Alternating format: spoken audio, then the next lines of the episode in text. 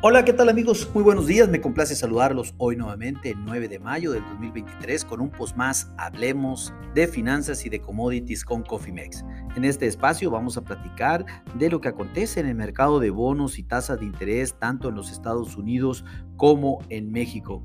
Iniciaremos platicando de lo que eh, sucede en Estados Unidos. Recordemos que la semana pasada la Fed incrementó la tasa de interés a eh, un nuevo rango de 5 a 5.25%.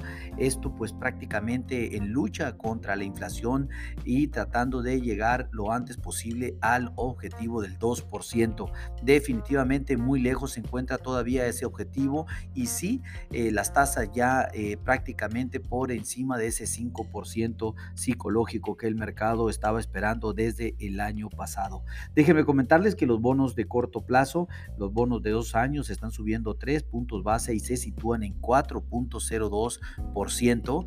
Para los que dan seguimiento a este post, les recuerdo que pues prácticamente el diferencial entre las tasas de eh, prácticamente eh, el, el 5.25 al 4, pues estos 125 puntos definitivamente van a tener que irse a cortando, dado que el bono tiene que ir pagando cada vez más, eh, eh, un poco más acercándose a, obviamente la tasa de referencia. Esperamos que así lo hagan las próximas semanas y pues basta la prueba un botón. El día de ayer el mercado cotizaba en 3.91%, eh, ahorita estamos prácticamente 11 puntos por encima de lo que cotizó el día de ayer. Pues eh, así están las tasas de corto plazo. El bono a 5 años sube 2 puntos base, se sitúa en 3.50 y el bono a 10 años sube un punto base, se sitúa en 3.51%.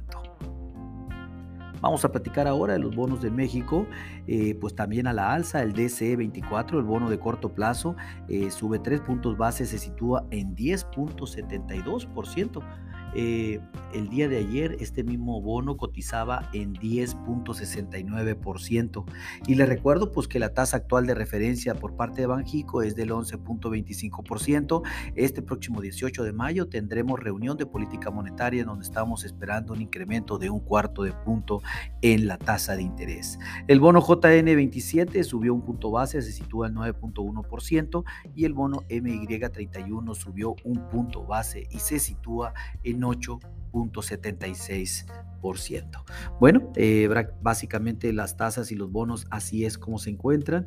Eh, pues eh, el contexto internacional del día de hoy son las caídas en las importaciones chinas que mantienen preocupación sobre el crecimiento mundial, malos datos en China y pues recuerden que se sigue negociando el techo de deuda de los Estados Unidos, el cual tiene que librarse antes del primero de junio, ya que podrán caer en default o en impago como así se le dice, PC, pero pues tarde o temprano pues esto sucederá, eh, esta historia la hemos visto en el transcurso de los años, siempre, siempre ha sucedido, o sea, eh, más deuda, más deuda, más impresión de dinero, definitivamente los Estados Unidos están entrando, eh, bueno, están en una eh, en, un giro totalmente eh, opuesto a lo que está haciendo el resto del mundo, más deuda, más techo de incremento de deuda, etcétera, y eso pues definitivamente en un determinado momento va a tronar. Los analistas consideran que tarde o temprano, pero pues eh, este problema se solucionará, sin embargo, la deuda pues continuará por muchos, muchos, muchos años más en los Estados Unidos. Las tasas, pues como lo comenté, a la alza totalmente. El, el índice del dólar en este momento mantiene una apreciación contra el resto del mundo del 0.31%. Eh, definitivamente el dólar está fuerte el día de hoy y pues eh, los mercados de capitales, como lo comenté, a la baja totalmente.